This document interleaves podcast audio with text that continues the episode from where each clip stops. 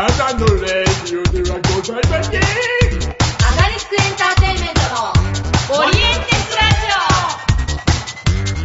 オ全国のプロ野球ファンの皆さん、こんばんは。熊谷ゆかのルートフォーベースボール第58回目でございます。いやー、開幕しましたね。6月20日、金曜日。いやー、2020年のシーズンへ実に3ヶ月遅れ。3ヶ月遅れでスタートしまして、いやー、6月20日じゃないか。6月19日か。19だね。失礼しました。6月19日ですね。開幕しまして。開幕戦で残念ながら私ちょっとね、見れなかったんですよ。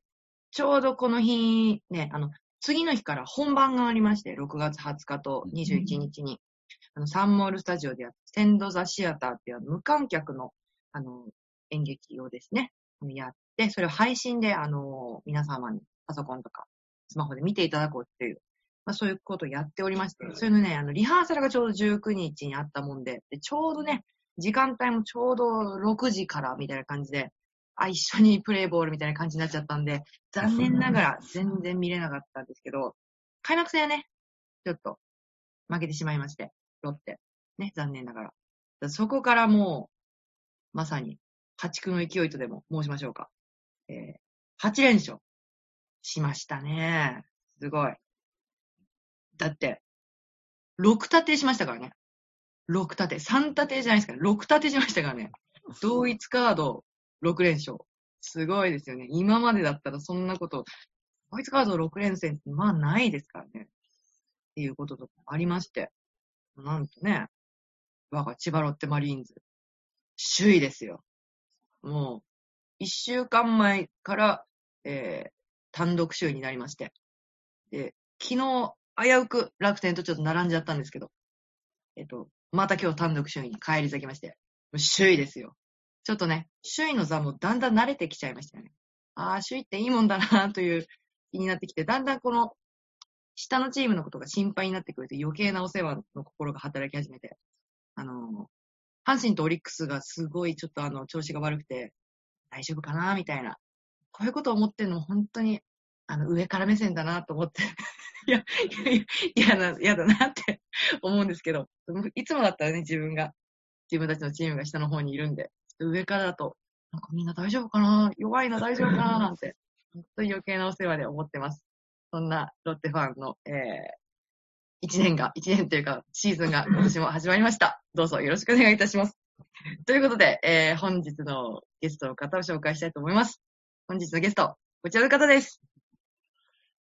野球人としてのプライド。そんなもん何の得にもならへん。プライドなんて持っていても邪魔になるだけや。光り輝く大空高く燃える男だ。チャンスに強いぞ清原。どうも、元 PL 学園の清原和弘です。はい、ということで、本日も塩原俊之さんで、自分からは名乗らない。PL 学園の清原さんなんですね。ああ、確かに。あ、オリックスバファローズの。あ、オリックス、あ、じゃ最後にね、あの、引退したのはオリックスバファローズだ。大木監督に声言われたから言ったのに、死んでもうたんや。清原和弘です。そんなこと言ってましたっけ？いや、言ってないけど、あの、そうだったなって思って。まあね、お大木さんに、俺んとこ来いって言われたのに、行ったらなくなっちゃったっていう、確かに確かに。悲しい男、清原です。もうシャブはやりません。なんか、清原さんもあれですよね、なんか YouTube で、な誰？あれかな？片岡さんの YouTube チャンネルかなんかに出てたのかな、あ、そうなのいや、ちょっと見と見よう見たいなと思ったんですけど、まだ見てないんですけど。へえ、なんかあの、うん。高木豊さんの YouTube がなんかね、めちゃくちゃ人気なんでしょ？あ面白いんですか？いや、見たことはないけど。あ、でも評判ですよね。うん、評判。あとは、うんい石橋さんも始めたしね。そう、タカチャンネルですね。うん、石橋貴明さんね。あの、副業、の、最近ね、杉谷さんが副副業のプロ野球頑張ってるらしいからさ。そう、副業のね。副業の方でちょこちょこ活躍されてる方。してるらしいからね。だって副業なのに、確か打率6割とかですからね。すごいまあ、試合ね。数がね、試合数あがそうね。あんまり出ていな、いからね。うん対左ピッチャーの試合でこう、出場、スタメンで出て、あ左キラーみたい全打席多分出塁してるぐらいの勢いだったと思います。な。すごいね。副業とは思えないね。副業とは思えないぐらいのご活躍を されているということで。されてるということで。はい最近ね、あれですよね、その野球関係の YouTube っていうか、うん。あのーまあこういう自粛期間とかもあったりしたから、うん。まあ有名どころだっていう、あの、ダルビッシュさんとか、ああ、ダルビッシュさんのねとか、うん。まあ、やってるし、その、引退した人？上原さんとか、そういはいはいはい。がね、チャンネル開いてやったりとか、ああ、喋り面白いもんね、上原さんとかはね。そうそうそう。まあ、里崎さんも前からやってますけど、ああの人はもう口から生まれてきたような人ね。面白いよね。そうそうそう。まあね、うんそれこそ、その高木さんとかもいろんな人やってて、うん結構ね、見たいなとは思ってるんですけど、まだあんま見てない。マイケンさんのやつはね、結構実践的なやつだったよ。あの、投球フォームに対しての、あれみたいなやつ見たけど、結構面白かった。マイケンのは、あれ、うんプロ、プロスピとかはやってない？それはプロ誰スピやってんのはダルビッシュさんだよ。ダルビッシュさんがプロスピすごい頑張ってくれたおかげで、俺らにあのガチャ報酬来たからね。なんかあの、何？ゲーム内に、その、はいはいはいはいダ。ルビッシュさんが頑張った記念みたいな感じで、なんかその、ゴールド契約書とか来て、ダルビッシュさんありがとうでつぶやいてね、みたいな感じのキャンペーンあったけど、へー。面白かった。うん、あと、ダルビッシュさんが、あの、ガチャで、あの、これ YouTube のチャンネルで、あの、プロスピのガチャで、あの、うん先輩の高井さんを当てるって言って、あの、雄ゆ平ゆうへいね、はい、ヤクルトのゆうへい選手、高井投手ですね。高井さんを当てるって言って、うんあの、自チームが出る確率が高いガチャっていうのがあるんだけど、うんそれをもう何十連も回して全然出なくて、高井さんが出ないって言って、もだえてる、あの、動画とか結構面白かったね。そんなんやってんだ。あれ、自分で編集とかもしてるんでしょ？多分。え？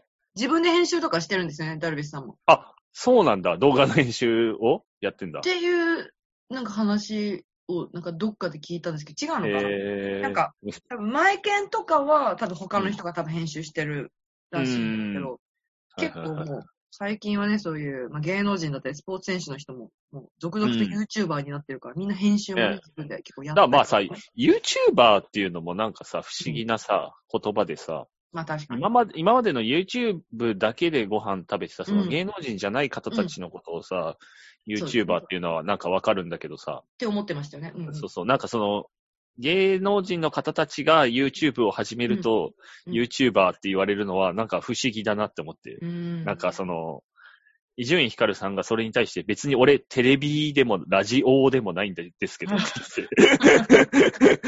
最近 YouTube 始めたから、伊集院さんも。あ、そうなんだ。そうそうそう。それで YouTuber って言われると、いや別になんかその僕は普通のただの芸能人ですけどって言って、ラジオじゃないですよ。え、伊集院さんは、あれですか？なんかゲームとかじゃなくて喋りあ、そうそうそう。動物の森やってて。あーあのーはいはいはいはい自分の作ったお部屋とかを公開してくれてるんだけど、なんか、はいはいなんか動物の森ってその、なんかあんだよね。自分の家をさ、飾ったりできるらしくて、いなんか入ったら真ん中に、何？全く同じアイテム、フランス人形のアイテムが2体だけ置いてあって、めちゃくちゃ怖いじゃない。めちゃくちゃ怖い。で、よくよく見ると四隅に監視カメラが4台だけこっちを向いてるみたいな。え、それが伊集院さんの部屋？そう、自分で作った部屋を動物の。すごい不穏な部屋とか作ってて。そうなんですか、ホラー映画かなんかみたいな。気持ち悪いみたいな。なんだこの部屋みたいな。えー、あ、でも面白い。うん。いや、すごい自粛期間中に結構ね、あの、お世話になった心のケアにああ、確かに。そういうの見,、うん見るとね。見るとね、楽しかったです。そうですね。元気そうをもらった。え、タカチャンネルズ見ました？タカチャンネルズは見てはいないけど、あの、ツイッターによく内容が流れてくる。ああ。面白かったみたいな感想が。いや、面白いですよ。まあ本当に、タカさんが、まあしゃ、うん喋ってるだけだったりするんですけど、最初、第1回目が確か、あの、神宮でやってたヤクルト中日戦を、うんあ。の、神宮球場の隣ぐらいに立ってる日本青年館っていうあの、でっかい建物があるんですけど、まあなんかね会議室みたいな感じなのかな？その会議室から、だビルの上から、ビルの中から、その神宮球場を見下ろして開幕戦を見るっていう。なるほど、なるほどで、。それの高さの顔がずっと映ってる。あの、試合の方はちょっと撮ることができないからあ、、権利の関係がありますからね。高さの顔がずっと映ってるっていうのを、まあ、10分ぐらいにまとめた動画で。うんへえ。会議室が結局、後の使用者の方が来ちゃって追い出されちゃうんですけど。いいですね。ポ やっぱ YouTube よなんかね、そういう、なんか、うん何？テレビに作為されてない感じの生のあの感じがいいよね。そうそうそうね。ある意味の、まあ、そういうゆるさというか、うん。ダメでしたみたいのもね、ダメでしたで許されるっていうか。あの、久米宏さんが YouTube え？は始めたっていうか、まあちょっと前からもうやってて、で、これから多分本腰を入れるんじゃないかなと思って、あの方、先週であの、うん13年続いたあのラジオなんですけど、引退されたんですよね。あの TBS ラジオの看板番組が。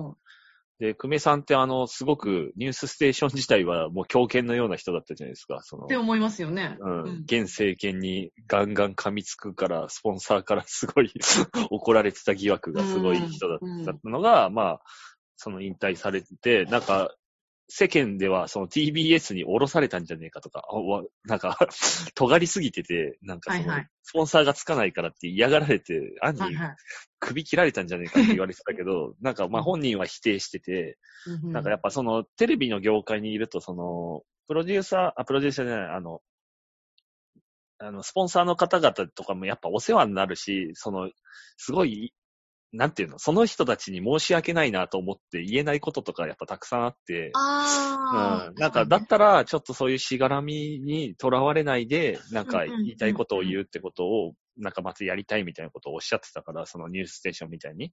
なるほどね。だから多分 YouTube の方に本腰を入れるんじゃないかなっていう感じのなんか去り方だったから、これから現政権とか体制をうんうんうんまたガンガン切っていく久米さんが見れるかもしれないなと思って。うん、そうです YouTube 自分のね、チャンネル開設しちゃえば、要は自分の曲みたいなものですからね。そうそうそうそういろんなこと気にしないで。お責任もね、自分。のにかかってくるだけだから。うん確かに。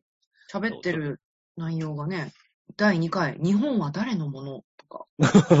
結構、恐ろ、怖いね。第3回、天気予報は人間をダメにする。え、どういうこと？だから、ちょっとそこまで行くと、電波集がすごいけどね。あ、でも結構、3、3分とか、短いのだと3分。あ、そうそうそう、短いので。長いのでも8分ぐらいで、見やすそうな。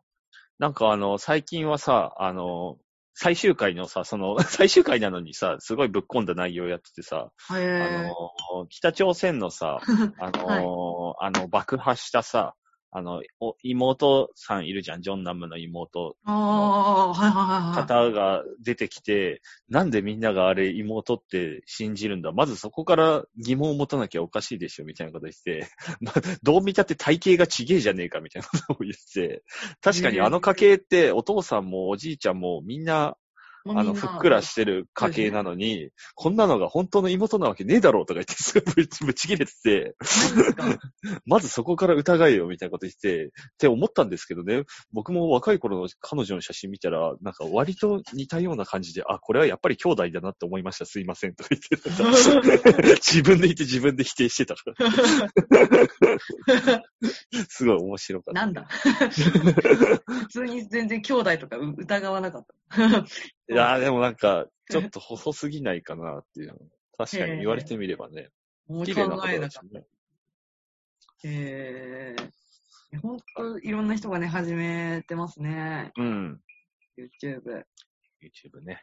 我々もね、YouTube チャンネルが、うん。せあの、おかげさまで登録者数がで1000、1000名をアガリスクの、そうそう、公式チャンネルの1000人超えて。そうそうそう。で、なんか、あの、うん、僕、意図せずさ、あの、投げ銭機能がさ、つついたことによってさ、あの、ただのトーク配信をしたときにそれを投げてもらえるっていうサプライズがあったりしてね。あ、ね、スーパーチャット。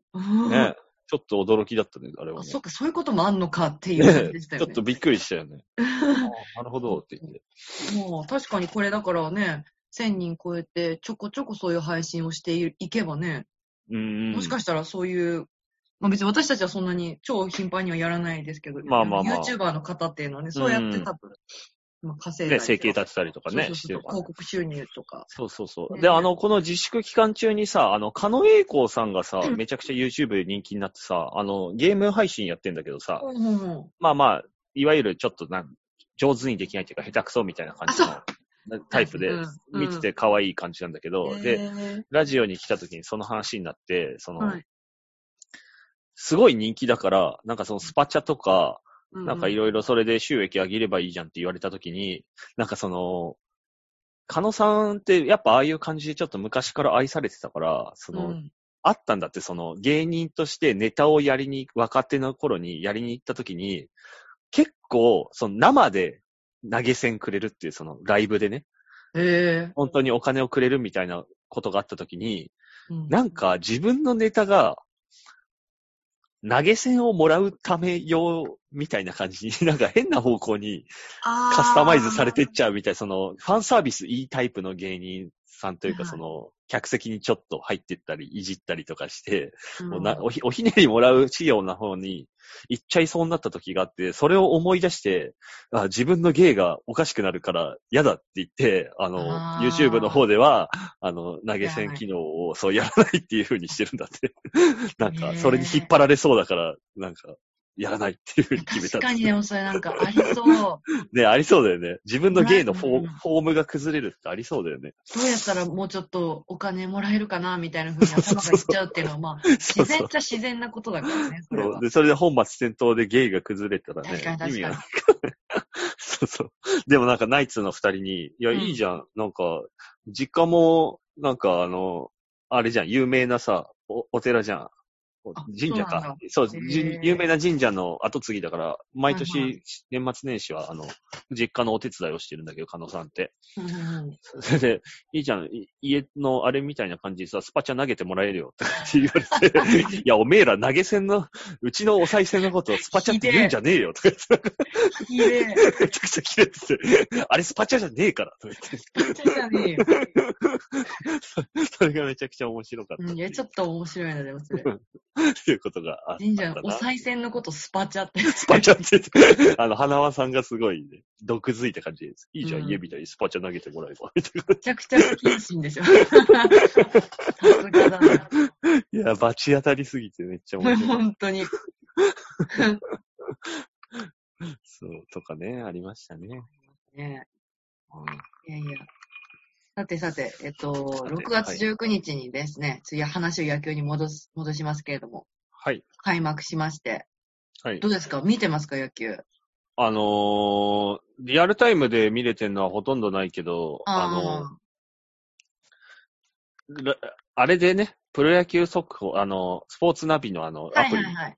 あいつをね、ついにね、一年、一年ぶりってことはないけど、久しぶりに起動しまして、ねちゃんとダウンロードしてね、あれを見るだけでももう楽しいっていう。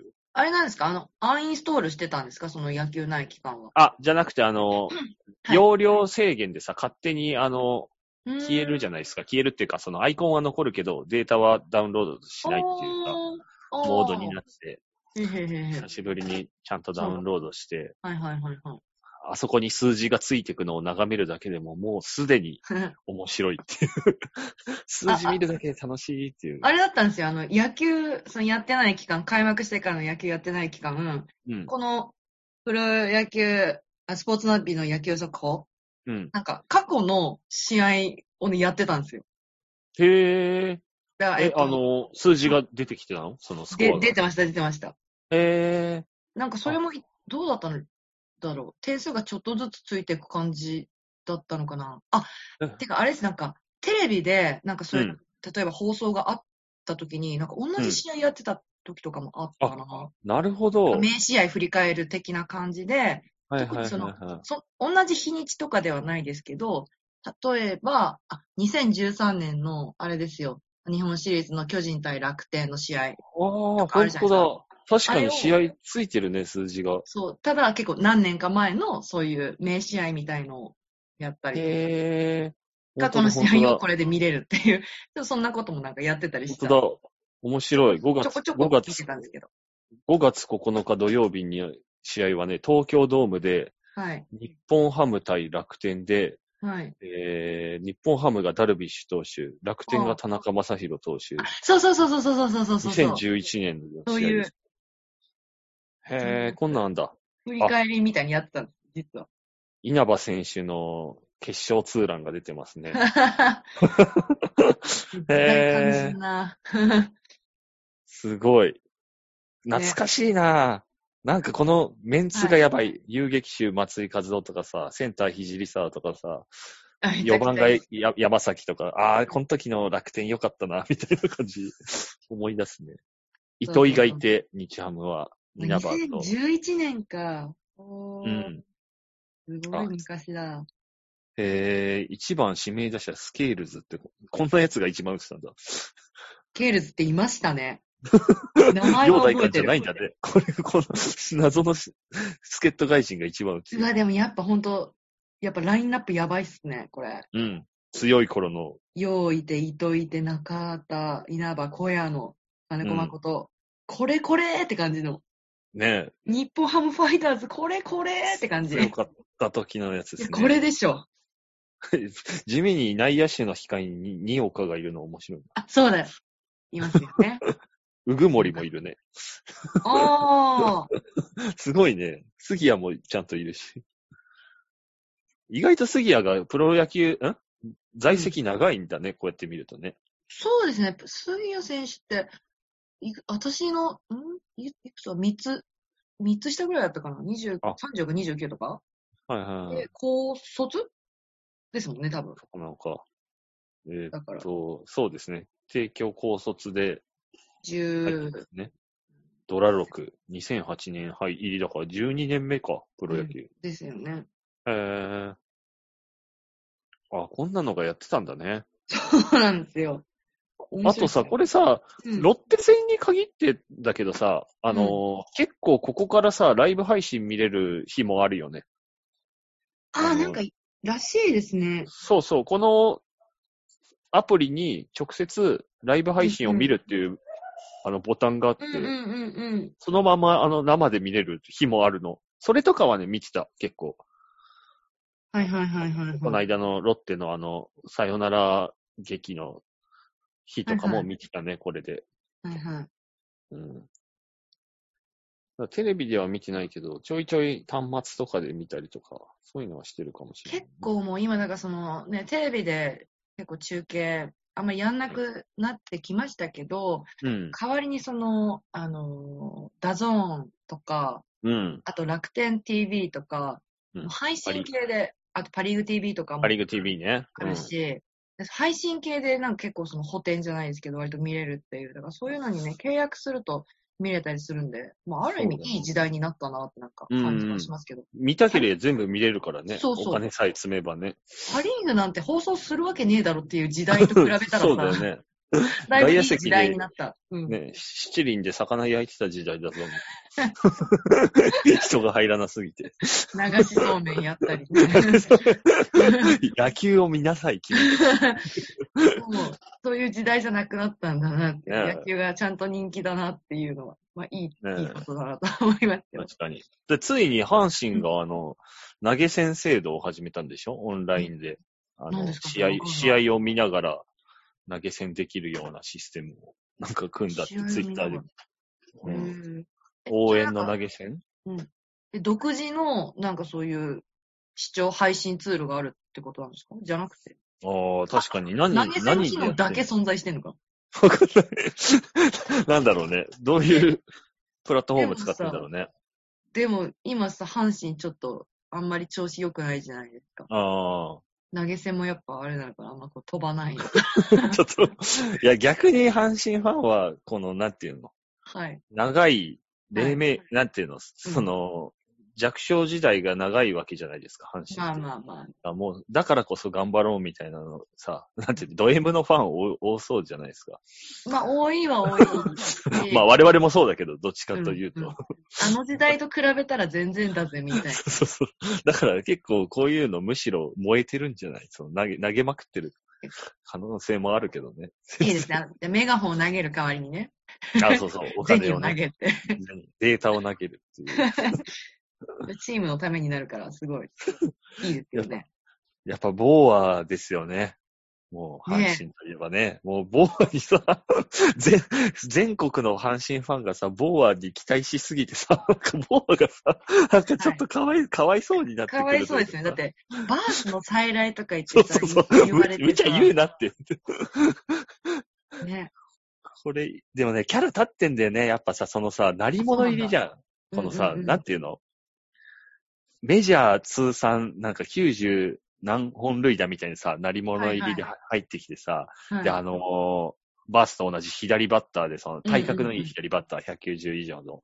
うん。で、あのー極めつけはさ、あの、バッティンググラブをしないさ、あの素手スタイルっていうさ、なんかこの、いかにもで伝説作りそうななんか左バッタータイプみたいなさ、はいはいはいはい。で、逆方向にも強い打球打てるっていうとさ、みんなすごいさ、バースの幻影を追っかけまくっててさ、うんうんうん。なんか全阪神ファンがバースのようになってくれっていう希望的観測がすごくてさ、なんかもういいよね、ボーは。俺もうめちゃくちゃ好きだもん、すでに。で最初の頃、その、何連敗かしてた時とかに、その、ボーアが、なんか、何、十何打席連続無安打と。か言われてて、こんなのバースじゃないみたいなこと言われたりとか、いや、まだ早いとか、これからなんだとか、外国人選手は、やっぱその、日本に適応する期間とかもあるし、すぐにはそうはいかないんだとか、いろんなことを、あくまでもボーアを中心にこう、飛び交ってて、すごいよね。みんなボーアに興味ありすぎだよね。ありすぎ。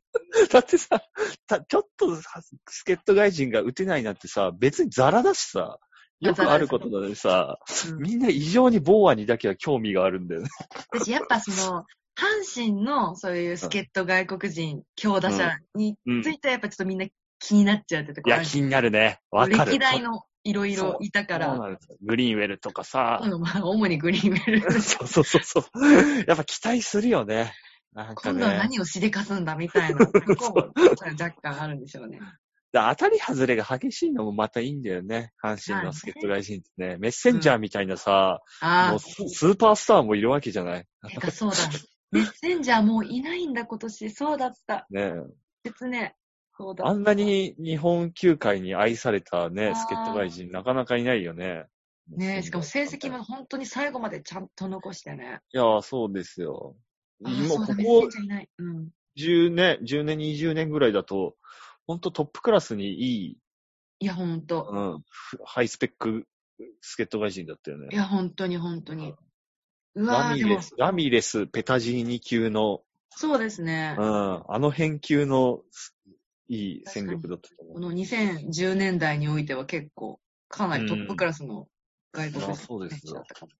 イニングイーターとして有名でね、やっぱその投球回数がとにかく多いっていう、うんうんうん。あのー、3回で降板とかがすごい少ない、ないですねうんね。基本的に5回以上投げるみたいなピッチャーだったから、あれローテーションに1人いるのすごい強いよね。だからローテーションからいなくなって、やっぱ痛いですね。ああ、ね阪神、今年。まあ6人揃えるのってやっぱ大変だからね。先発ピッチャーをさ。なんか阪神はなんかとにかく打てないらしくてね、今年は。あ、だ打線があれなんだ。だ、そうなんです。あのー、だあれです。チーム、えーここまでのチーム得点が、うんまあ、12球団最下位なんですけど、あ、そうなんだね。えっと、今、今日までで12試合、あの、やってるんですけど、うん。24得点です。12試合で？はい。わあ、それはきついね。平均すると2きついわ。点。2点はきついね。で、うん。一番多いところだと、楽天が79なんですよね。ああ、と打ってんなまあ、楽天はこれかなり多くて、うん。セリーグでもトップで巨人が67得点なんですけど、いや、巨人の打打線はやっぱすごいよね。見ててさ。うん。っていう感じで、阪神がもう圧倒的に打ってないっていう、ものすごい少なさだね、確かに。ものすごい少ない。チーム打率がギリギリ2割ですか あ、そう、よかったね。2割切ってたらね、もうちら。2ょっと。割1厘。あの、切ってた、昨日ぐらいまで切ってたらしいですけあ、そう。試合終わんの早いだろうね、それ。ど。本当にあーで、そっか。だし防御率もやっぱちょっと一番最下位なので、おー5.38ですからね。なんか開幕戦こそね、西投手がね、いいピッチングしてたのにね。あれで西、西ホームラン打ってましたからね。ねあの、かい、だからあれだよね、大瀬良も打ったし、そうそうそうそうそう。なんか、ピッチャーが打つスタート多かったんだよね、今年の開幕は。なんかそうそうそうそちょくちょくみんなピッチャー陣が打ってるっていうスタートでしたね。う。なんか、あれだ。まあでもなんか、うん。セセリーグに関して言うと、ものすごくあの順当な感じになってますね。現状、巨人と DNA の2強で、あとは下団子みたいな感じが。まあ、広島がここまでちょっと上がんないとは思わなかったけどそう、ですね。なんか予想通りだなって感じするね。いや、なんかこの、本当に阪神が一人で全部背負い込んでる感がちょっとやばいですよね。確だかに。って、5位まで勝率5割なんですよ。え？あ、なるほど。広島まではトントンなんですよ。借金は阪神が全部受け持ってんだ。そう。他は、他どこも借金してないんですよ。なるほど。なんかきついですよね、これ。それきついですね。ちょっと一人でボコられてるのか。一人でボコられてる感じになっちゃって。ああ、なんか、これはきついな。きついですよね。でね、パリーグがね、オリックスが、もう結構同じ感じで、ああ、まあそうだね。あれ、同じく2あれがあったか勝10らね。敗なので、6連敗があったからね。きついっすよね。6連敗どでも、ころかオオリックスに関してはさ、うんまあ、俺、ロッテ戦を、だからさ6、6連戦がさ、見てたけどさ、どの試合もオリックス良かったけどね。あ、だから、最初は勝ってんのに、途中から逆転されちゃうとかね、オリックスはそうそうそうやっぱありましたよね。なんか、去年のね、ロッテを見てるようだった。全 全部1点差ゲームで落としちゃうってやつ。いや、わかる。毎試合1点差ゲーム落とすな、みたいな。わかる。序盤、先制するのに逆転されちゃうとか、そうそう。で、最後、ギリギリ1点追いつけずに終わるみたいな。さよならとか、あと、さよなら押し出しとか、うんうん。なんか、見てて、うってなりました、なんか。だからさ、1点差ゲームっていうのはさ、はい。一番その、なんていうの、試されるわけじゃないですか。その、ずっと緊張感の、うん。かかりながらのプレイがずっと続くわけでさ、あの、うん折れたもん勝ちのゲームなわけじゃない。うん こういう試合をさ、落とすとさ、その、使った、入れ込んだ分、エネルギーが多い分さ、はい。ものすごい、ガクってなるよね。見てる方も。1点差ゲームをっていう。いやー、6連、六連戦の、まあ、ロッテのね、6立ては、いやもちろんめちゃくちゃ、あの、嬉しいし、やったぜっていうか、首位になったし、よっしゃーってうん。思ってたんですけど、本当にその、ね、戦いながらも、相手チームのことを、なんかこう、なんか我がことのようにこう見てしまうというか。そうね。これは去年の俺たちだみたいなそう風に見ちゃうよ。今、6連勝して、オリックス6連敗してるけど、この後の楽天戦で、うちが6連敗とか超余裕であり得るとか思って。ああ、まあ、ロッテならあるなって思う。だから、本当それが恐ろしかったです。確かに。まあ、今日一応勝ってね。よかったね。うんそう。一応今日勝ったからね、ロッテもよかったですけど。6立てはなかったね。大丈夫だまあ、しかも好調の楽天相手にだからね。それは良かったね。だし、なんか、まあ、今日勝ったんですけど、うん今日の勝ち方見てると、うんあやっぱ今年のロッテ、悪くないうんかもしれないぞってのは本当に粘り強い感じが。ありましたね。昨日、うん一昨日がちょっと、まあ負けちゃったんで、うあこれん。まずいかなみたいなこと思ってたんですけど、今日の感じとか見てると、あの打率低迷してた角中とかもかなり上がってきたんで、ああ、そうだよね。角中一人だけちょっと出遅れてた感あったけどね。そうあと、あうんマーティン、マーティンも上がってきたからね。マジが3日連続で多分ホームランとか打ってるのかうな、ん。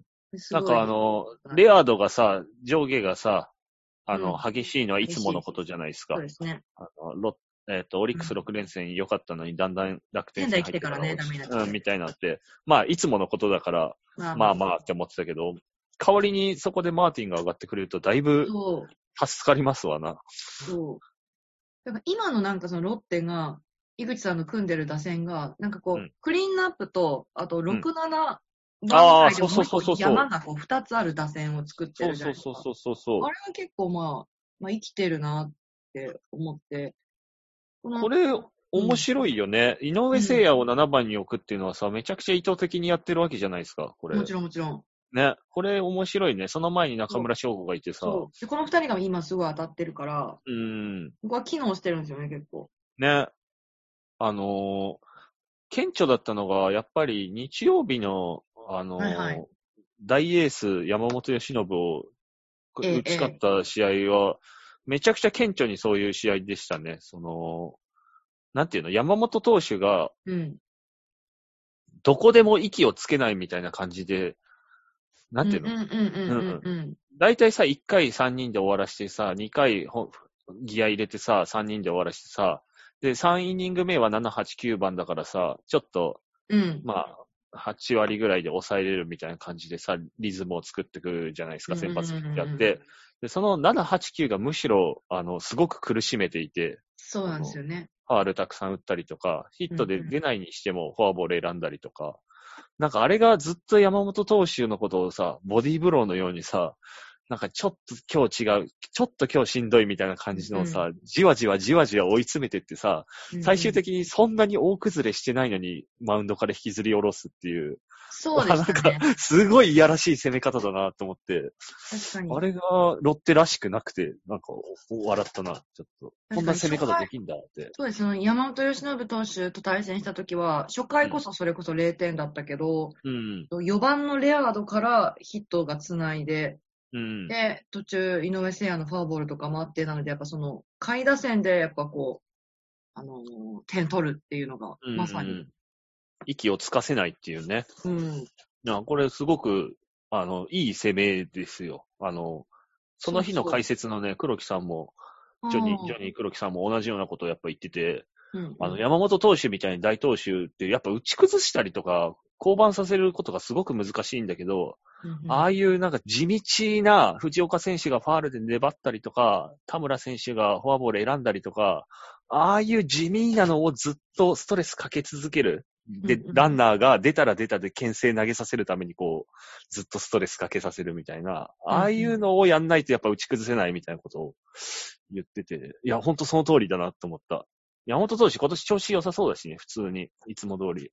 あうんー、。最初はだ、いん？一勝はしてるんですもんね。だ、だ、一試合目はあれだよ、あの、めちゃくちゃ良かった時、あの、な、何三振取ったんだっけすっごい、あ、13じゃないですか。10、10、10 10ぐらいか。うん、10ぐらいか。かな？えっと、開幕3日目かな？とかに投げたのかな？確か。今シーズンで13奪三振してるから、まあ多分、8?8 かなロッテ戦で5奪、5、違う、ロッテ戦で、そう、ここであ、す3だね。から、あ10だ。6月21日の楽天戦で8回、8イニングを94球で終わらせてんだよ。おー、で、フォアボールなし。で、10奪三10振。奪三振。うん。あの、スポーツニュースで見たけど、やっぱあの、あれがすごいね。あの、フォークとさ、カはいはいはいはカいッ。トと、カットとさ、あの、はいはい何あれ、ドロップ？カーブか。なんか曲がりのでっかいやつ。うん。あの3つが、もう、ストレート並みのコントロールの良さ良さね。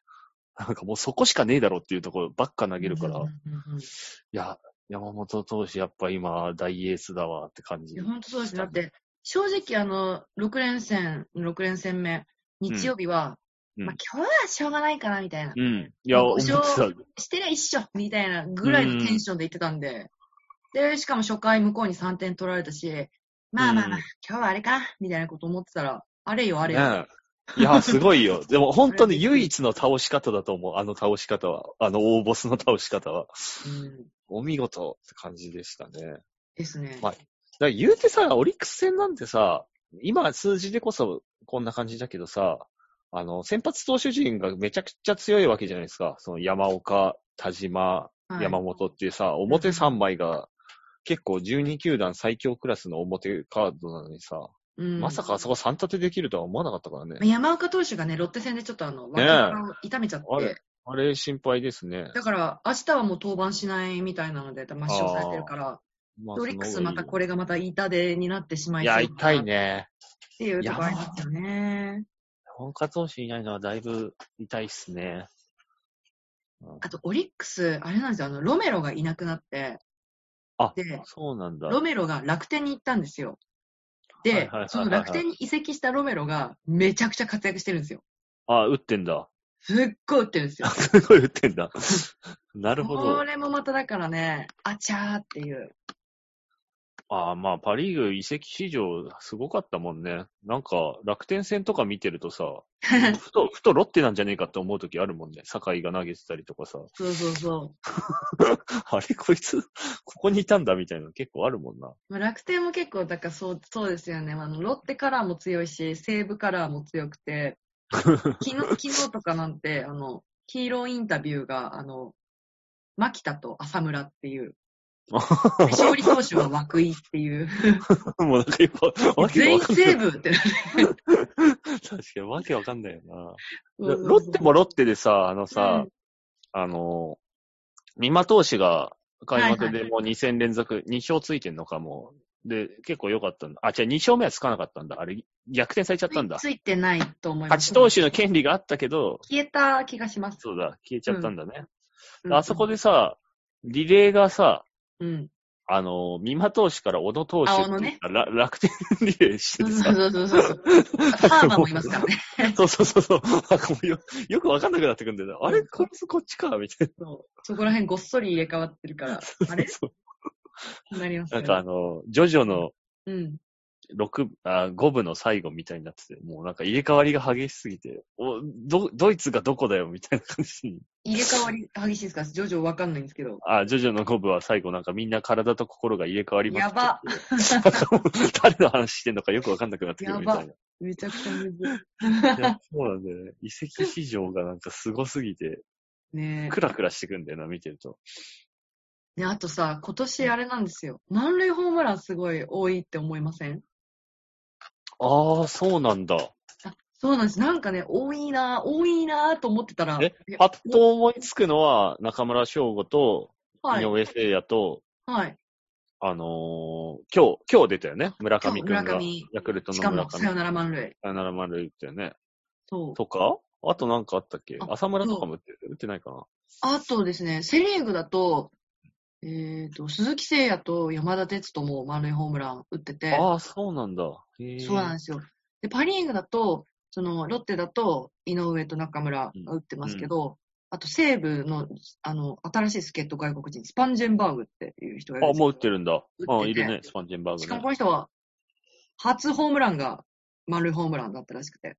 ああ、そうなんだ、ね。あと西武の木村美和も打ってて。うんで、で今日村上で、もう7本出てるんですよね。ええそれは多いね。めちゃくちゃ多い、ね多いですよね。ホームラン自体もまあまあ多いなと思ってたけど、満塁がこんだけ多いっていうのがすごいなと思っ確かにて。。確かに、グランドスラムすごい多いんだ。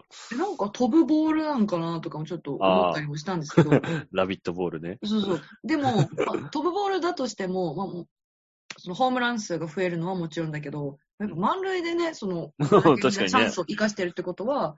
飛ぶかつちゃんとチャンスを生かせてるってことだから、はいはいはいはい。なかなかおもろい感じになってるなと。うん。どういうデータのあれになるんだろそうそう、思って。うな。でも、なんかそういう、こ今シーズンならではみたいなので言うと、はい。やっぱ、うん。し、新人選手、今年？ルーキーですか？出てきた、そう、あの、うん2年目、うん3年目だとしても、今年初めて1軍登録みたいな選手とかはいはが活躍してる選手多いよねして思った。すね。うん。やっぱあ、の、ソフトバンクの栗原選手とか、あとロッテもね、あの、いろいろ、ロッテはいろいろ活躍してるね。和田選手も結構盗塁してるし、そう、佐藤選手もね、昨日してるし。とか、まあ、福田選手も昨日は2安打とかしたのかなしました、しました。うん。なんか、うん。新人がすごい活躍してるねって思いますよね。があるね。うんだから相手チームとかでも、なんかいい球投げてんなって思って解説聞くと、ルーキーでとか言って、えみたいな。うんこの広島のね、森、森下投手もこの間ね、勝利。9回、8回と3分の2ぐらい投げたんでしょあれ。うーん。うん。すごいよね。そう思います。なんかやっぱ、どんどんね、あのーベテランみたいな人がここ数年ドワッといなくなったっていうのもあ,、うん。あるし、チームがね、若返りはってるっていうのもあうるんだんけ。ど、そうルーキーの活躍が、このシーズン頭からね、結構あるっていうのは、ねいいですよね。いや、面白い。わあ、こんないい選手いたんだ、みたいなのをいっぱい見れて、すごい楽しい。ね。まあなんかさ、お客さんが入ってないからさ、はい、なんかルーキーにとってはもしかしたらプレッシャーが少ないかもしれないっていうのはあるよね。ああ、ヤジとかもまあないしうんいきな、いきなりさ、高校野球とかアマチュア野球からさ、初めてプロに来たらさ、うん完成の凄さになんかビビりそうじゃない？確かに鳴り物って基本的にあんなにガンガンすごいわけじゃないしさ、雰囲気もすごいじゃん、プロ野球って。あれをね、アマチュアから来たらちょっと、おお、なんじゃってなりそうだけど。これやっぱじゃあやりやすいんかね。お客さん入ったら、ちょっと変わったりもするんですかね、やっぱ。ねもしかしたら今あんまり活躍してない選手で、そのルーキーとか問わず、うん。応援が入ったらすげえ活躍する人とかもね、いるかもしれない、ああ、いるかもしれなないね。むしろあの、パワーになってるっていう。うん。上がるタイプのね。そうそうそうそうそうそう。うんれ、もうちょっとなんか面白いですね。うんどんな感じに変わるのか。うん。確かに調子に乗りやすい選手っているもんね。うんうんうんうん。あの、鈴木誠也選手とかさ、浅村選手とかもさ、結構調子に乗るとすごいタイプじゃん。松田選手とか、ソフトバンクの松田選手とかも。ね。そうですね。うん。確かに確かに。で無7月観客に10日から、あの、ついに観客を入れた試合が始まるんですよ。らしいね。ついに一応そこを目指してっていうことで。そして聞いてください。うん私なんとチケット取れました。あ、やったーえー、それあ何何人、何名入れるチケットの分の1なの？それ。5000人ぐらい？ごあ、わかんないです。多分5000人とかなのかなって思ってました。ちなみに、えっと、まあ、マリンスタジアムなんですけど、うん。で、家族3人で行くんですけど、うん。えっと、間隔が 3, 3席空いてるんですだから、ー。私とお母さんの間に3席空いてるんですよ。なるほどね。とかなんで、うんいや、本当5000人とかじゃないですかね。4分の1になってるってことだもんね。3はい。席。相手、4席中1人しか座ってないってことでしょ？うん。4分の1になると、2万人の収容のスタジアムとかだったら、まあ5000人ぐらい。そうですね。でうん。まあ、マリンスタジアムは確かに 3, 3万人ですけど、なんか5000人みたいなことなんか言われてたじゃないですか。本当にそうなのかうんわかんないけど、だから5000人程度、程度なのか、うん。そうです。えー、え、しかも10日でしょ？金曜日エースデーじゃん。あ、じゃあ私が行くのはね、11日の次あ、の11日か。土曜日2番手か。はい、なんですけど、2番手デーね。えっと、来週は？楽天戦が終わって、西武とか？あ、西武です、西武。西武戦か。西武です。あー、なるほど。ボコボコにされないように気をつけないとね。土曜日は、うん土曜日。種市、種市の日かな？種市の。日。ああ、いいじゃない。種市の日。ねえ。あのー、種市とね、岩下とさ、小島がさ、はい。あのー、まあ、きょ、ね、去年もさ、去年からさ、ずっとさ、このラジオでさ、この3人がさ、すごく良いじゃないですか、みたいな話をしてたじゃない。うん。で、その前はさ、二木がさ、次のエース候補だみたいなことを言ってたのにさ、うなんか明暗がくっきり分かれたなって感じするよね。この3人が今年スタートダッシュ成功して、二木がずるずるずるずる落ちてっちゃってて、ああ、明暗くっきりっていう。今年ダメですね、二木。ね後から上がってくれるといいな。うん。でも昨年末からさ、その、いわゆるさ、あの、俺らが見に行った福浦さんの試合の後にさ、あの、はい楽天戦でさ、クライマックスシリーズ落と出れなくて落としちゃった、直接対決落とした時もさ、はい投手が、なんか、はい。早いイニングで KO されてたじゃない。うん。なんか、ああいう打ち込まれ癖というかさ、自分から崩壊していくシーン結構見るよね。あフォアボールが増えてきちゃって、ストライクボールがはっきりしてきちゃって、あ。甘かいったやつ打たれて、あの、全部ランナー返されて、あの、降板みたいなの。結構見るようになってきたから、ちょっとなんかね、修正が必要なのかもしれないね。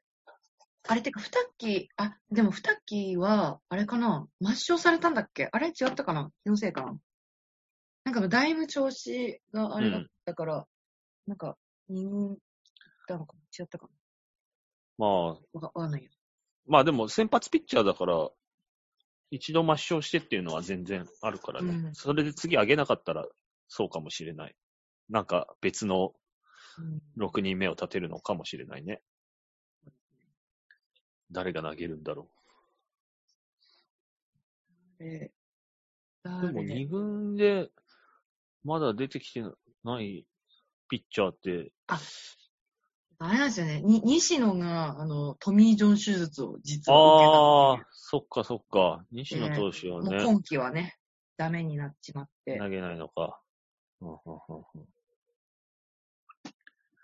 でも中継ぎ陣はだいぶ良くなってきたね。いや、だいぶいいですよ。うん。あのー後ろがね、あの、増田投手はまあ、置いといて、うん。ハーマンと、うん。あの、ジャクソンと、うん。えっ、と、まあ、変則で、あれが二人いいんだよね。右の東条と左のチェンカが、はいはい。変則ピッチャー二人と本格派が三人でしょ。だいぶ、駒揃ったなって感じするね。で、小野もね、頑張ってるし。ああ、そうだね。御投手もね。結構中継ぎが良い。そうなんですよ。てか東条投手がこんなになんか使い物になり始めるとは思わなかったね。ああ、まあ去年から結構、あの、ガンガン出てて、や、うん。割と抑えてたんで、なんか安定してきたなとは思ってましたけど、かなりはいはいはい良くなって。あれ？松永が今いないのか。確かに。ほんとじゃん。左のリリーフエースがいないんだよ。松永さんいらっしゃらないです。ほんとだよ。唯一ね、唯一まともな中継ぎだったのにね、去年はね。そっかそっか。全然何してるのかわ、わかんないや。そうなんだ。確かにあれで。すね、唐川もいないっすね。ああ、カラカはね。唐川も去年はな割と中継ぎとして。中継ぎだったもんね。そうそうそう。いいもう先感じの発はしなくなっちゃったそう、収めていたのの。とかかな。あとは下から上げんだったら、先発だったら、佐々木、あ佐々木のあの、朗希じゃなくてね、千早の方と千早か、うん、千早さんもね、どうなんだろう。とかを上げるかもしんないね。来たら、あの先発候補だったら嬉しいで。すけど。うん。有吉投手がに一軍上げた、上がったんだよね。あ、上がりました、上がりました。うん。久しぶりに出てきましたね。まあ、あとやっぱね、佐々木朗希くんがいつ出てくるんだっていう。まあ、シーズン終盤でうん。優勝争いに絡んでな、てか、クライマックス争いに絡んでなかったら、うん使うとかあるかもしんないね、もしかしたら。ねこのタイミングでって結構なんか慎重にいいくっぽいですけれども、それでいいかなまあ、確かに、みんなの期待がすごいもんね。その、ロッテ外からもさ、あの選手をちゃんと育て上げてくれ、オーラがすごいからね。下手なことはできないよね。早く見たいですけどね。まあまあ、うん。そこら辺は我慢かしら。井口さん潰すんじゃねえよっていう、ププレッシャーがプレッ結構すごいよシャーありま。すよね。怖い。全然あの、どうでもいいあの、やつなんですけど、うんあ、の、試合終わった後にテレビ中継で、あの、監督インタビューあるじゃないですか。うん。で、あの、監督インタビューで、こう、インタビュアーの人が、あのー例えば、なんだろう、今日の先発、石川投手、えーうん立ち上がりから良かったですね、みたいなことをうん投げかけると、まあうん井口さん絶対に、最初に、そうですねって言うんですよ。ああ。で全部の質問に、絶対最初に、そうですねって言うんですよ。だから去年までのそのインタビューの時、もう100、100%全部にそうですね言ってるみたいなのはいはいはいはい。が 面白くて、それがファンの間で結構話題になってたんですけどあ、、そうなんだ。今年言わなくなったんですよ。うん。はい、あのー、みたいなところからなんか始まったりとかして、いや、言わねえってなって、ただ、ちょこちょこたまにそうですね、聞けるんですけど、なんかね、聞けないところ寂しいなっていう。でも、そうですねは、うん。井口さんに限らず結構言うよね。みんな言いますよね。言うよね。そうですね、から始まる人多いと思う。そう。で、井口さんが一回もそうですね、言わなかった試合の日のヒーローインタビューで、代わりに藤岡が全部そうですねって言ってて。やっぱ言うんだって。言うんだよ、みんな。そうですね、定型文なんだよ。ややっぱ寂しいんですよ、聞けなくなると。なんか気づいちゃったのかなみたいな、バレちゃったのかなと思って。ファンファンが騒いでることに。ツイッター見てたのかもしれないから。そう。インタビュー。ーね、うん確かに。あれさ、でもさ、はいプロ野球選手ってさ、はい。まあ他のプロスポーツ選手っていうか、まあ他の同い年ぐらいの人たちに比べてさ、そうやって人前で喋る機会がまあまああるからさ、ありますねなんかみんなさ、受け答えちゃんとしてるよね。その、上手になりますよね、どんどんね。うん、とんちんかんなこと言わないもんね。結構ちゃんとしてたって思う。してるしてるあのヒーローインタビュー聞いてると。うんでもなんかこのヒーローインタビューが最初の頃すっごい下手だった選手とかが、うんなんかだんだん、あの自分の中のこの定型文みたいなのをなんかこう掴んできて、言い慣れてる風、こなれてる風になってくると、ちょっと寂しいものがありますね。あのたどたどしさがなんか良かったな、みたいな。そういう時の方が名言生まれたりするからそういね。や、角中とかそうだったんですよ。あ、そうなん角だ。中とかも2013年ぐらいに活躍し始めた時は、うんマジで何喋ったらいいか分かんないみたいな感じで、すっごい下手くそで喋りが。でもなんかだんだん最近もうチームの割とね、顔みたいになってきたし、うん。あのヒーローインタビューもこうやって答えればいいだろうみたいな感じにちょっとななってるように私には見えるんですよ。まあ、角中選手はね、はい。あそこからね、独立上がりだから、よりそういうのに慣れてなさそうだよね高校生からスーパースターで上がってきたみたいなタイプじゃないからさ。インタビュー機会少なそうだからな。うん、でやっぱヒーローインタビューね、なんか上手な選手っていいですよ。あと、聞く方もなんうかん定型だよね。あの、大体同じような。まあねうん。本日は、東田のヒーロー、藤岡選手と野島選手に来ていただきました。まずは、打のヒーロー、藤岡選手、ナイスバッティングでした。あ、ありがとうございます。そうですね。ありがとうございますとしか言えないです。みたいなね、あるよね。まあまあまあまで、あの、ピットーダのヒーローが出た時はさ、あ。はい。あのー必ずさ、なんていうの、横にいるさ、ピッチャーがが頑張ってたことをあげない中、小島投手が頑張、なんか、1点差で踏ん張っていた中で、あの、ストレート弾き返した瞬間、どうでしたかって。そうですね。えー、小島が頑張ってくれ頑張ってたので。そうみたいなさ、定型文あるよね。絶対あるなんと。なんとか返してあげ、助けてあげたいなと思いました。みたいな絶さ。対ある。毎回同じようなこと言うよね。必ずね。でもそこあれがはそういうもんなのかなね。まあまあまあ、もう、なんか、見てる方も定型だなって思いながら見る。いいよね、あれはあれ。うん。儀式的なもんですからね。まあ、ほぼ、そうです。ほぼ儀式だよね。うんうん。だそれで比べたらさ、はい。あのー18連敗をさ、とが終わった後にさ、黒木投手がさ、あの、勝ったゲームでさ、はい。いや、僕はまだ諦めてませんよって言ったのとかさ、マジでさ、かっこいい。台、台、台本がないさ、あの時本当に思った言葉じゃない、あれってか。っこいい。うん。むちゃくちゃ良いよね。いいですね。僕はまだ諦めてませんよ。だから、ファンの皆さんも 諦めてくださいよっていうさ、マジで思ったんだろうなっていうふうに。いいな 超エースだわ、それ。かっこいい。ねもう心がエースだもんな、それ。いや ああいうのをたまに聞けるとね、ジーンときますよね。いいですね。うん。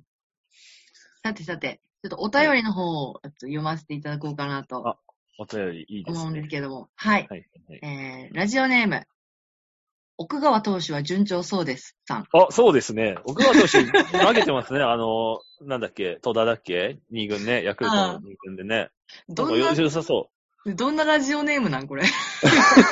う。だだヤクルトファンってことだけはわかり奥ますよね川投手。は順調たそうです。ただ、ね、奥川投手は順調そうですさんね、ちょっとね、はいあの、みんなが奥川投手、やっぱね、持ち上げすぎない方がいいと思う。そのね、球もいいけど、いやいや、ほんとこれ、マジレスなんだけど、見てたら、やっぱまだね、高い、球が。あの、プロピッチャー特有のあの、低めにガンガン集める、いや、で、高校生にしてはめちゃくちゃ集まってるけどね、それでも。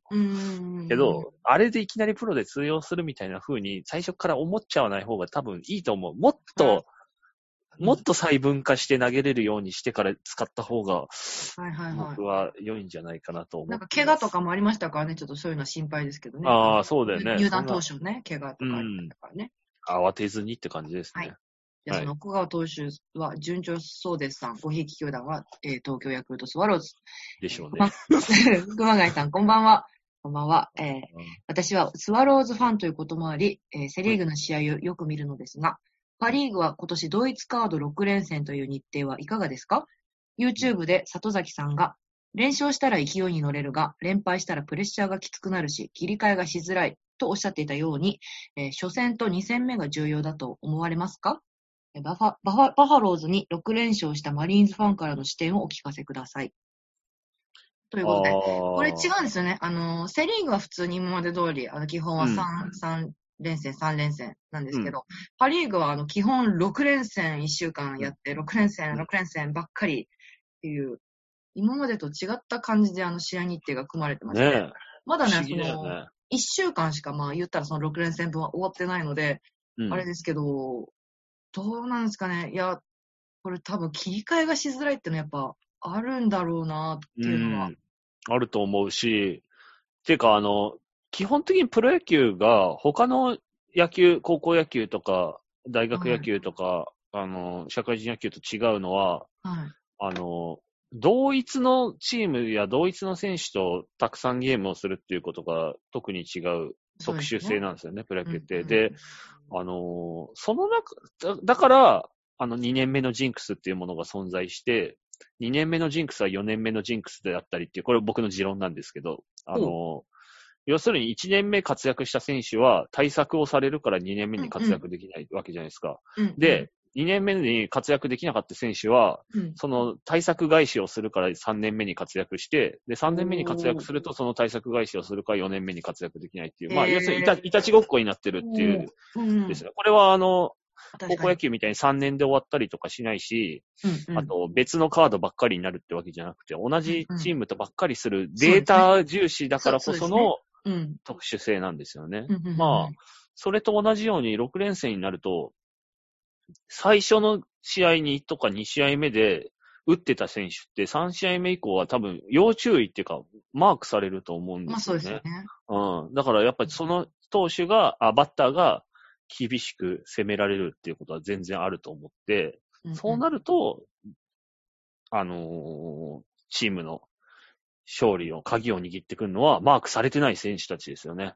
うんうんうんうん1試合目、2試合目に活躍できなかった選手たちが3試合目、4試合目でいかに、あの、活躍できるかとか、なんかそういうところが大事になってくるんじゃないかなっていうのは、ちょっと僕個人的には思いますけどね。あ、でもその、同じ6連戦、同じ球場、同じチームの中で、その、うん例えばマークされてない選手がうん、どう、こう、うん対応していくかっていうか、じうんあの自分のスタイル、スタイルというか戦い方とかを変えていくかって、うん。すごい難しいですよね。うん。調整力が必要だからねそ。うそう、修正力か、そうそうそう。うんがないと、そう簡単には変えられないし、うんやっぱずるずるいっちゃいそうなものですけどね。そうですね。プロ野球って基本的にやっぱその修正力とか調整力がとにかく必要なスポーツで、さっきも言ったように対策をされるし、相手ピッチャーも去年とは全然違う球を投げてくるわけじゃん。新しい変化球を覚えたりとかしてくるわけだから、うん。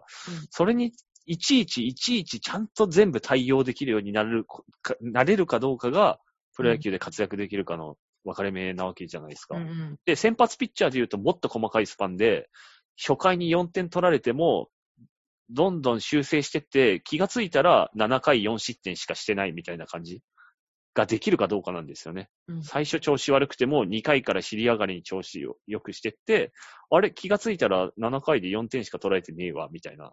そういうピッチャーがやっぱ強くて、先発ピッチャーとかも。そういう長いスパンでも、1年っていう長いスパンでも、6連戦っていう短いスパンでも、とにかく修正ができる選手っていうのが、やっぱり活躍するんじゃないですかね、とは思います。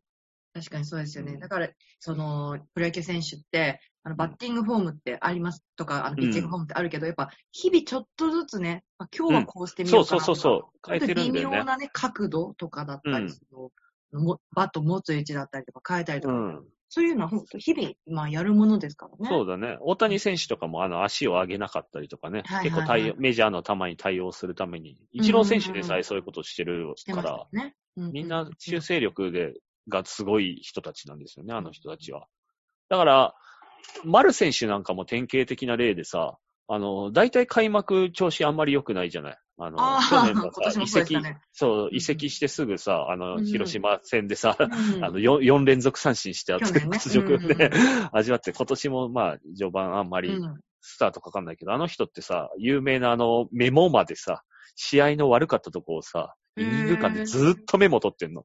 はいはいはいはい。で、それ、千葉経済大附属時代からの監督の教えで、もうメモを取りなさいっていうので、ずっとメモ取ってて、うんそのデータを蓄積していくことによって、後半ものすごい勢いで相手ピッチャーに合わせていくっていうタイプの、ごい。典型的なそういうバッターだな。プロ、プロに向いてるなーっていうタイプのバッターだから、素晴らしい。そうそうそう。そういうところも見ると面白いんじゃないですか。だから、い6連戦だったら、1、2試合目誰が活躍したか、誰が活躍してないかみたいなので、その後、おまあ、今週、今年は金曜日からが表カードなので、そこでそういう選手がね、どうやって活躍するかっていうのを修正してきたぞとかさ、そういうのを見ると面白そうだなって思う、パリーグは。これでもあれですね、まあその、6連戦ずっと同じチームとやるっていうのも、まあいろいろしんどい面もある、ありそうな反面、やっぱうん移動日が半分に減ってるっていうのはいいですそね。れいいよね。いや、めちゃくちゃいいと思パリーグは特にその、北と南がすごい遠いから。飛行機移動っていうのが結構な頻度でね、出てきちゃう。ね北海道から福岡っていうのは遠いからね。そうそうそう。だけど、それがなくて、まあ、日曜日だったり、翌月曜日とかか、まあ、ちょっと移動してるんでしょうけど、まあ、すごいいいですよね。うん。体への負担が、やっぱり、そういったいや、移動日は大変だよね、絶対ね。。うんうんうんうんみんなさ、あのー試合終わってさ、次の日も試合なのにさ、すぐ移動して、で、いきなり試合するんで、すげえ大変そうだよね、あれね。うんがないから、そういった意味ではまあ、良いのかもうん。しれないですね、あと、12球団で唯一、はい。今年フラットになるなっていうのはやっぱ阪神ですよね。んいや、あの甲子園が始まはいってると死のロードはいはいがあるけど、今年はなんかあの、ななんか数試合をやるだけなんでしょあの、なんか、なんだっけ、あの、選抜の何か、代替試合みたいなのがなんかあるんだよね。うーん。だからずっと高速、あの、ずっと死のロードにならないんだったら、なんぼか楽になるかもしれないですね。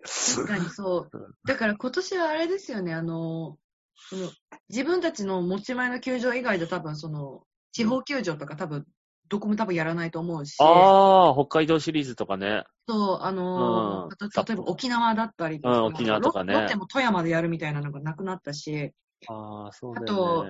マリンもあのサマソニとかがないから、そこの期間やれなかったりとか、あと夏の期間って何かとあそこで会場でいろいろイベントやってると思うんですけど、あー。そういうのもなくなるから、でもマリンも全な然使えるとかもあるし、はそういった意味では、まあ、球場側はね、野球側は割とフリーに組みやすいというか。あ、確かにね。野球ぐらい。いしか催し物がない、うん逆に言えば。いや、本当に。ただ、なんかこの6連戦とかでずっとやってますけど、やっぱ、休みが本当に少ないですね。そうだよね。全日程最後まで見ると。あの、2試合3試合とかの日がないでしょ。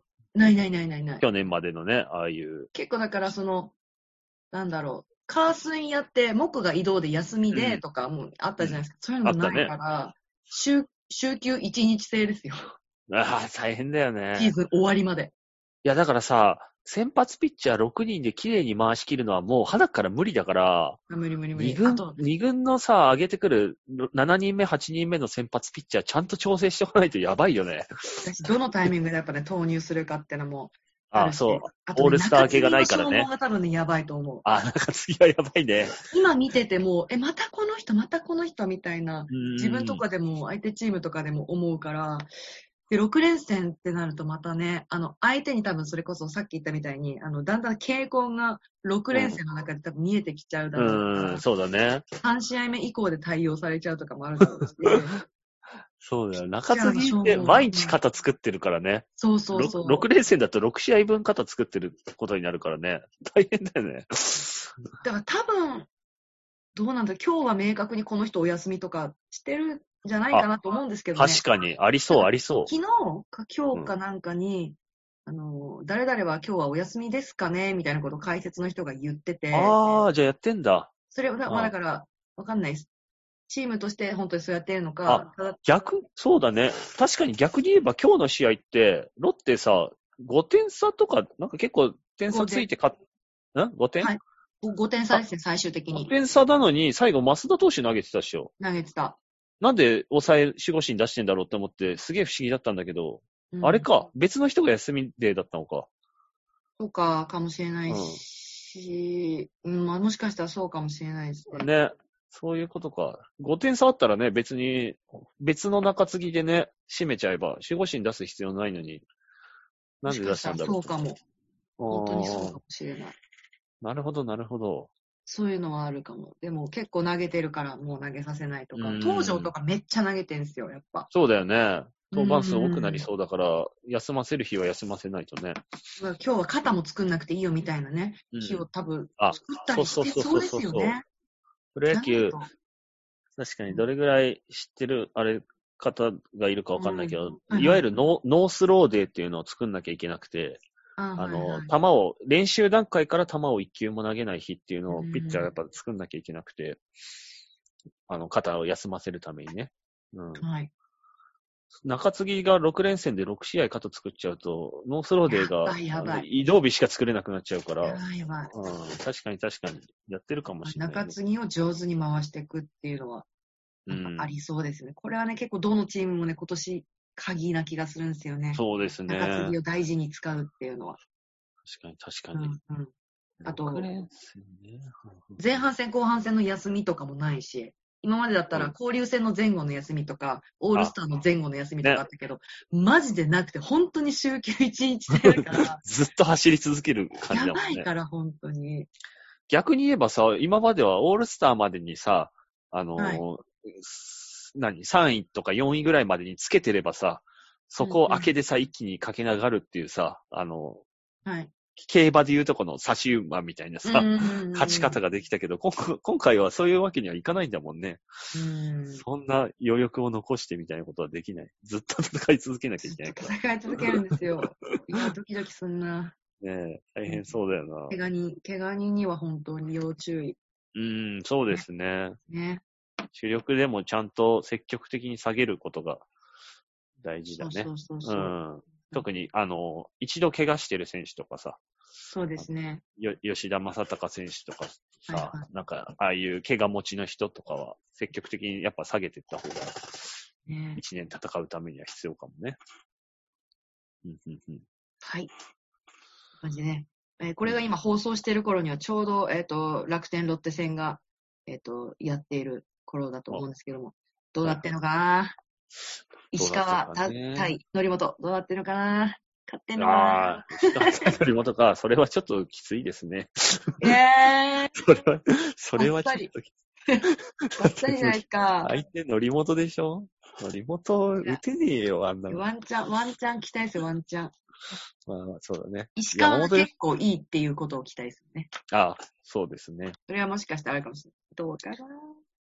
まあ、山本投手を打ち崩した時のように、ね、あの、藤岡が粘ってくれればなんとかね、なるかもしれない。田村と。、みんな粘り強いですよ、今年。角中もね、昨日13球ぐらい粘ってたし。井上がなんか粘ってた時もあったし、粘り強いですよ、今年。簡単に見逃し三振しちゃわないのがやっぱ大事だよね。とにかく振るっていうこと。うん。振らないと話にならないから。って感じでね。元気に頑張って戦ってくれてるといいなぁなんて。思います思いを、思いを馳せつつ、思いを馳せつつ、さあ、ちょっと今日はね、えっ、と、ここら辺で終わりにしたいなと思います。ありがとうございます。メールは大丈夫ですか？メールはもう、はい、大丈夫です。はい。はい。じゃあ、塩原さん何かお知らせの方は、どうですあか、お知らせは、えっと、8月の27からはい、30まで、はい。えーいちごドロップ2回目、フィンランド式があります。ボス村松脚本のサム号の山並さんが演出というのを、一応稽古を絶賛しておりまして、はい、はい。まあね、今日もね、ちょっと東京都の感染者数がすごく多かったので、まあ、稽古場とか、あと、まあ、この後の都内のそういう状況を見ながらっていう形になりますけど、一応本番日程はそこに設定してあるので、うんうんうん。チケットとかがだからまだ発売できてないんだけど、まあ、その辺もちょっと動きを見ながら流動的になりそうな、なるほど。はい、まだ。だから発売予定日とかも決まってないってことそういうことですね。ねううんん。とりあえず、創作活動はしております。うんうんうんなるほど、なるほど。はいえっと、そこら辺も、あの、随時、情報チェックしていただいて、うんねお願い。します。はい、ぜひお願いします。はい。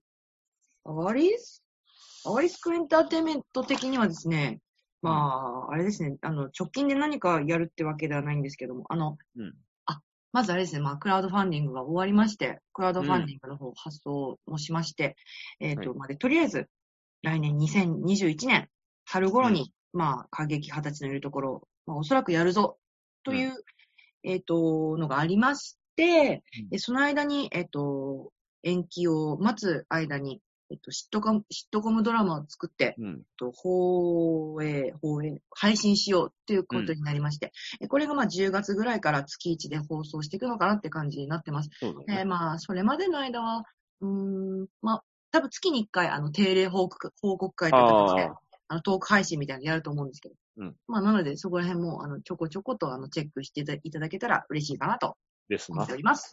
はーい。という感じで。いや、まああれですね。まあやっぱり野球始まると楽しいですね。うん。いやー、面白い。生活に野球があるのは、張りが出ますな。本当にありがたい。やっぱり。なんか演劇もこうやって自粛して、まあ、うん劇場でできる公演とかも今すごい少なくなっちゃってますけど、やっぱりきっと必要な人には必要なものなんだろうなっていうのを、このプロ野球が自分にとって必要だったんだなって思うことで、うん。思いますね。きっと、まあ、絶対に不要不急で超必要、生活に必要なものじゃね、プロ野球も演劇も、もしかしたらないのかもしれないけど、あるとすごくいいっていうことが、うん本当にもう、毎日楽しいです。やっぱり。まあ、だから見てる側の方のうん、気持ちを想像するっていうのは、我々はね、そういう野球を見ることによってね、うん。そういう想像力を持ってうん。演劇を作るっていうのはやっぱ大事だなと思ったね。うん。うん。それを必要としてくれている人の気持ちを想像するっていうのはうん。大事ですな。だからそのね、東京の感染者数が、まあ、うんまあ100人を超えてしまってすごい、まあうんそういうね、人が集まる場所っていうものにとってはだいぶ逆風になっちゃったなぁとは思ってはいるんですけども、まあただやれることはやって、そうですね。従わなきゃいけないことには従わなきゃいけないのかもしれないけれども、まあとにかうんく本当に健康に気をつけて、あのうんエンターテインメントを楽しむっていうそうだね。うん楽しめる範囲で楽しんで楽しめる範囲で、で、やれる側も、やる側もやれる範囲で、やるっていうね、なんかやって、やっぱり楽しいことね、見つけていけたらいいなって思いますね。そうですね。はい。という感じで、なんとなくまとめたのかな？みたいな感じで 今日はちょっと。終わりた丈いと。夫。あ、と鳥谷の話しなくて大丈夫？鳥谷の話？ですか鳥谷の話するとまた今から30分くらい話さなきゃいけない気がする。ないでしょ、鳥谷の話。いや、いや、いや、今日なんかあれだったんです。テレビの中継見てたら、うん。あの、副音声聞いてたんですけど、うん。副音声で、えっと、里崎さんとう。んアナウンサーの方と、あとなんか歌手の川野まりなさんって方が出てて、30歳の方なんですけど、この方が、あの、すごい野球オタクの人で、一応一応ロッテファンなのかな？わかんないんですけど。いや、いや、ロッテファンじゃないのかな、まあ、とにかく野球オタクで、鳥谷が出てきた時に、はうん。あ、鳥谷様、はあってすごい言ってて、すごいガチの人じゃん。それが、で、なんか、いろんな選手の誕生日とかすごい知ってて、完全にオタクだったんですけど、オタのタイプだね。そっちのタイプの人いるんだね。